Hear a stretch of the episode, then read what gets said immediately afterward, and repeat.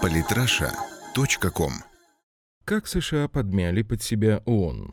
Иван Шатов. При упоминании об ООН первое, что, как правило, приходит на ум, это те благородные задачи, которые ставит перед собой эта организация. В уставе ООН перечислены следующие цели. Поддержание международного мира и безопасности, предотвращение и устранение угрозы миру, подавление актов агрессии, развитие дружественных отношений между нациями, осуществление международного сотрудничества в разрешении международных проблем экономического, социального, культурного и гуманитарного характера. Но пока все эти цели успешно пропагандируются, количество вооруженных конфликтов увеличивается, число горячих точек в мире неизменно растет, угроза мирового терроризма острее, чем когда бы то ни было, а массовый голод на некоторых континентах имеет постоянный характер. Так чем же все-таки занимается ООН? Организация Объединенных Наций была основана в 1945 году после ратификации Хартии представителями 50 стран. В настоящее время членами ООН являются 193 государства. Сегодня уже ни для кого не секрет, что Хартия ООН – это клочок бумаги, который игнорирует большинство стран-членов организации.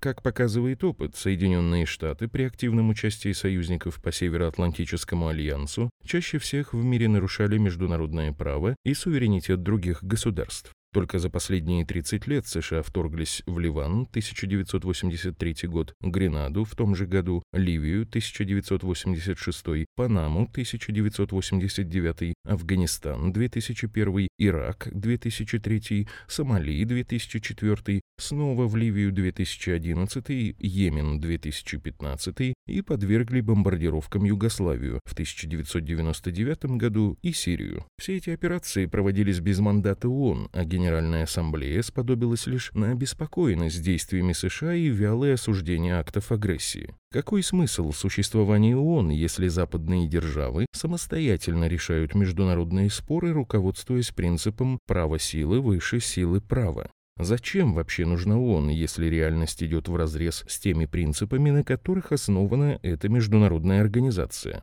Новый мировой порядок. С незапамятных времен каждая империя стремилась расширить свою власть на как можно большую территорию, поэтому нет ничего удивительного в том, что о так называемом «новом мировом порядке» периодически говорят американские политики. Вскоре после падения Берлинской стены президент США Джордж Буш-старший во время сессии Генассамблеи ООН в Нью-Йорке провозгласил новый мировой порядок, международную систему под руководством Соединенных Штатов, в которой законность заменит закон джунглей. Иными словами, это означало переход к однополярной системе международных отношений. Казалось, что с окончанием Холодной войны у ООН появился шанс сыграть роль мирового арбитра, для которой организация и была создана. Однако этого не произошло. В условиях, когда США почувствовали себя мировым гегемоном, Совет Безопасности ООН окончательно утратил свои легитимность и эффективность, которая и так не была блистательной, превратившись в послушный американцам политический инструмент.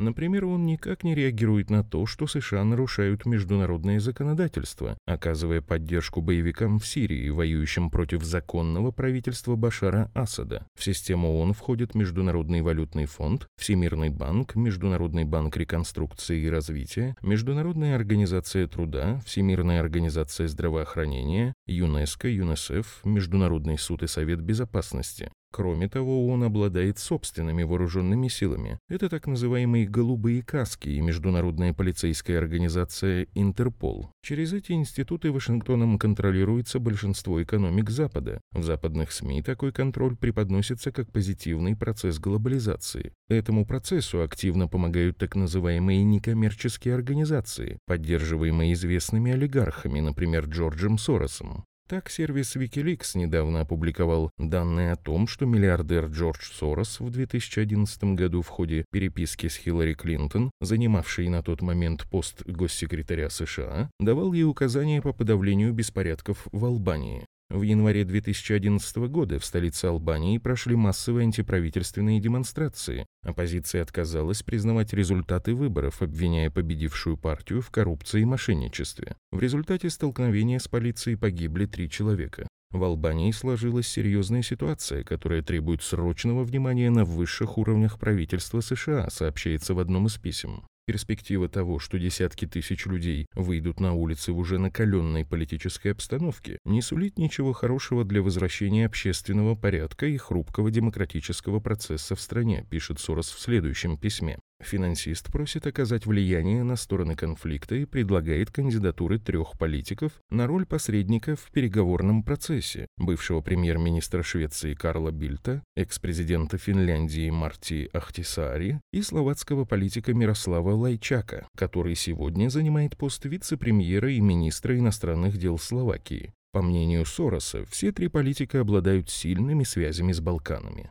Что примечательно, спустя три дня после этого письма Евросоюз отправил на встречу с албанскими лидерами именно Мирослава Лайчака. Интересно и то, что этот политик сегодня претендует на пост нового генерального секретаря ООН. И если американский выдвиженец все же займет этот пост, то это станет наибольшим свидетельством того, насколько штатам удалось подмять под себя ООН. Возникает резонный вопрос, кто вообще стоит за принятием решений на Западе? Представитель американского Верховного суда Феликс Франкфуртер однажды признался, что реальные правители невидимы и осуществляют власть из-за кулис, но все же находятся в Вашингтоне. И сегодня кажется, что в своих высказываниях он не был далек от истины. Подписывайтесь на наш канал в Телеграм. Самые интересные статьи о политике и не только – Читайте и слушайте каждый день на сайте polytrasha.com.